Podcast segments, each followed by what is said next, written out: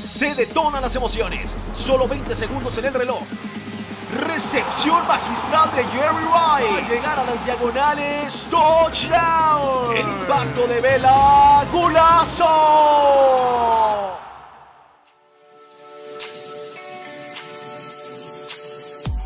Hola, hola amigos, ¿cómo están? Soy Brandon Iván Mancera, los saludo con gusto y les doy la bienvenida a mi podcast. Y al mismo tiempo, por supuesto que también les doy las gracias por permitirme hacer esta conexión con ustedes, a través de las distintas historias, previos e infinidad de contenido que aquí podrán encontrar sobre el maravilloso y apasionante mundo deportivo. Y bueno, sin más preámbulo, entremos a lo que nos esperará a partir de este próximo 11 de junio. Y es que todo amante del fútbol seguramente ya lo tiene marcado en su calendario no desde hace unos días, sino desde hace más de un año, porque iniciará una próxima edición de la Copa Europea de Naciones. Esta se iba a llevar a cabo el año pasado, sin embargo se nos atravesó una pandemia y se tuvo que posponer 365 días prácticamente. Pero, ojo, se va a llevar a cabo con el mismo nombre, Euro 2020, aunque se dispute en el 2021 y también cabe resaltar que no se llevará a cabo en una sola sede como lo fue en Francia 2016, por mencionar la última edición, ni en dos sedes como lo fue en 2012 con Polonia y Ucrania, sino en esta ocasión, por decisión de la UEFA de los 60 años de la competencia, se llevará a cabo, oíganlo muy bien, en 12 naciones, una fiesta continental que se llevará a cabo en Rusia, Dinamarca, Italia, Azerbaiyán, Holanda, Rumania, Inglaterra, Escocia, Alemania, Hungría, España y República de Irlanda. Además, el partido inaugural pinta interesante entre las selecciones de Turquía e Italia, desde el Estadio Olímpico de Roma, el próximo 11 de junio, como ya les comenté, en punto de las 2 de la tarde, hora de la Ciudad de México. Y finalizará, por supuesto, con la gran final el próximo 11 de julio, desde el catedraico Estadio de Wembley. 24 selecciones y un solo objetivo, el trono europeo a nivel selección. No, bueno, con ese remate yo ya me estoy aventando prácticamente el previo de la final de la Euro, cuando todavía no empieza ni siquiera el torneo. Pero son las emociones que se generan, entonces vayamos mejor a la composición de los grupos. El grupo A está consolidado por Turquía, Italia, Gales y Suiza. Y ojo aquí porque si te gusta el tema estadístico, el estudio de las selecciones o equipos previo a una competición, o tal vez estás pensando en meter alguna apuesta para el torneo, Creo que esta información te puede ser útil.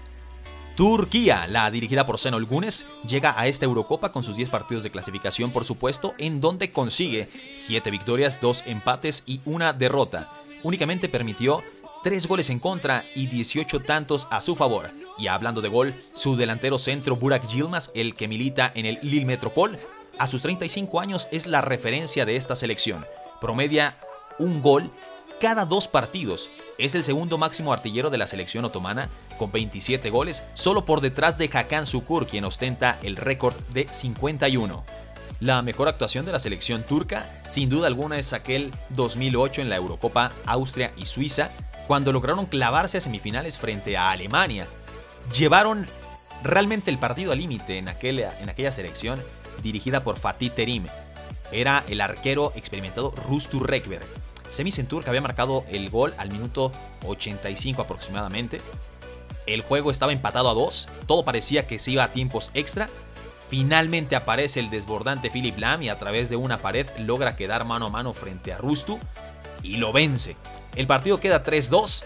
El césped de Basilea se llena literalmente de lágrimas otomanas y el conjunto alemán pasa a la siguiente fase. Sin embargo, una muy buena selección en donde había un volante, seguramente lo recordarán, Hamid Altintop, en la media cancha del conjunto turco. Y en cuanto a su desarrollo en la última edición, pues realmente no hay mucho que contar de Turquía en Francia 2016. Por no decir nada, se quedan en fase de grupos, no logran avanzar, sin embargo ahora con una central con Ozan Kabak y Soyuncu, el central del Leicester City, una media cancha gobernada por Ozan Tufan la creatividad de Chalganoglu, el futbolista que milita en el Milan, y la pegada de Burak Yilmaz, el conjunto turco buscará estar nuevamente en los estandartes del 2008. Italia, La selección ahora dirigida por Roberto Mancini llega con 27 partidos sin derrota.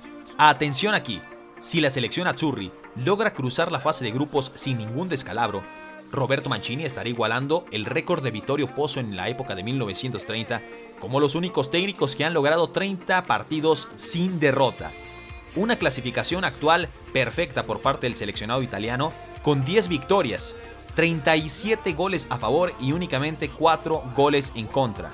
Sin duda una de las favoritas no solo por los números que muestra ahora, sino por el peso de la historia. Donnarumma bajo los tres postes como el suplente natural a esa gran trayectoria de Gianluigi Buffon. Una experiencia en la saga central con Giorgio Chiellini y Leonardo Bonucci. Alessandro Florenzi por lateral seguramente será un torbellino. Una pieza clave con Nicolo Varela en el medio campo, el nacido en Cordeña y actual campeón del Internacional de Milano hace un par de meses. Y Federico Chiesa son de las figuras más atractivas que muestra el seleccionado italiano. Y además en ataque tienes o a un Ciro Immobile o a un Andrea Velotti. El seleccionado de la bota itálica ha sido campeón de Europa en una ocasión, esto fue en 1968. Y en la última edición fueron eliminados en cuartos de final por Alemania desde los 11 pasos. Gales, que en la pasada Euro 2016 aparecieron por primera ocasión en su historia en este certamen. En ese entonces los dirigidos de Chris Coleman avanzaron la fase de grupos para enfrentar en octavos de final a Irlanda del Norte, a la que le ganaron 1 por 0. En cuartos de final se midieron contra la poderosa y temible Bélgica, y ¿qué creen? Le ganaron 3 goles a 1 para instalarse en semifinales frente al conjunto de Portugal. El cuadro lusitano ganó 2 por 0, sin embargo, generaron historia y trascendieron más allá de lo previsto. Ahora, el conjunto dirigido por Robert Page, un entrenador que ha pasado por el Port Vale y el Northampton Town. Asimismo, por la categoría sub-21 de la selección galesa y como asistente de la selección absoluta antes de tomar el timón del conjunto de los dragones. El conjunto de Robert Page recalará su ataque en la zurda privilegiada de Gareth Bale. El delantero de 32 años es el máximo romperredes en la historia de la selección galesa, por encima de Ian Rush, y aunque ya no está Robson Canu, quien fue pieza fundamental en el 2016 para avanzar hasta semifinales, ahora cuenta con Daniel James, delantero del Manchester United, o también aparece Kiefer Moore del Cardiff City. Harry Wilson como otra alternativa. En el medio campo aparece Joe Allen, Aaron Ramsey y Neko Williams. Y en zona baja, aunque también ya no está Ashley Williams como el líder defensivo, aparece Chris Gunter, quien es el que tiene más apariciones a nivel selección defensor de 31 años que milita en el Charlton Athletic, y Ben Davis. Y en el arco, sin duda alguna, las manos seguras de Wayne Hennessy. Suiza. Y para mí una de las selecciones que puede llegar a ser la revelación de este torneo. ¿Y por qué lo comento? O al menos poder avanzar a instancias importantes del mismo. Lo comento porque desde Brasil 2014 viene plasmándose este proyecto con la llegada al timón helvético de Vladimir Petkovic, en aquel entonces, sobre la arena Sao Paulo, puso realmente contra las cuerdas a la subcampeona del mundo, la Argentina de Alejandro Sabela. De no ser por aquel gol en tiempos extras de Ángel Di María, tal vez algo hubiera ocurrido en la tanda de penales. Algo que sí hay que ponerle a esta selección como un asterisco es que desde ese entonces no ha podido superar una ronda de eliminación directa. Su mejor actuación fue en los octavos de final de la Euro 2016 en una Eurocopa de Naciones llegando contra Polonia hasta los penales, en donde el conjunto polaco de Adam Navalka termina eliminándolos. Si bien ya no tienen a un Diego Benaglio bajo los tres postes, ahora mantienen a un Jan Sommer, el portero del Borussia Mönchengladbach. Tres zagueros centrales de gran calidad como lo son Fabian Schär, defensor del Newcastle United, a Elvedi del Mönchengladbach y Manuel Akanji del Borussia Dortmund. En el medio sector aparece Rodríguez por izquierda, Granit Xhaka quien es el equilibrio y la visión de ese medio campo de Petkovic. Tienen por supuesto a Sober, que puede ser un polivalente por izquierda o por derecha, una zona creativa distribuida por Sherdan Shakiri, y en ataque a un Seferovic y a un Brill Bolo, para finalmente trascender en un torneo continental. Y esperando que la selección helvética no me haga quedar mal con mi predicción de selección revelación para esta Eurocopa 2020. Grupo B, conformado por Dinamarca, Finlandia, Bélgica y Rusia. Dinamarca. La selección danesa dirigida por Kasper Hjulmand, exdirector técnico del North Island, llegó en julio 2020.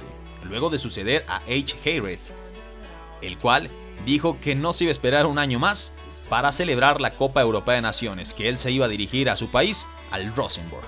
En fin, la mejor actuación por parte de Dinamarca la consiguió al ser campeona en 1992 en Suecia, y sobre todo por la forma en la que se dio, ya que hay que recordar que la antigua Yugoslavia fue castigada por la UEFA luego de desatarse la guerra de los Balcanes. Asimismo, mandó traer a la selección de Dinamarca 10 días antes, si están escuchando bien, 10 días antes la UEFA manda traer a Dinamarca, que era el mejor clasificado en ese entonces, para que compitiera en el máximo torneo europeo a nivel selección. Así que Dinamarca, rápidamente la federación mandó traer a todos sus futbolistas de regreso de vacaciones, diciéndoles, pues prácticamente señores, que siempre sí vamos a la euro.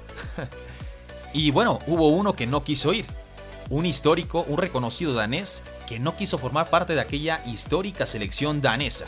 ¿Por qué? Porque sus ideales no iban con el sistema defensivo que la dirección técnica de ese entonces manejaba. El señor Michael Ladrup.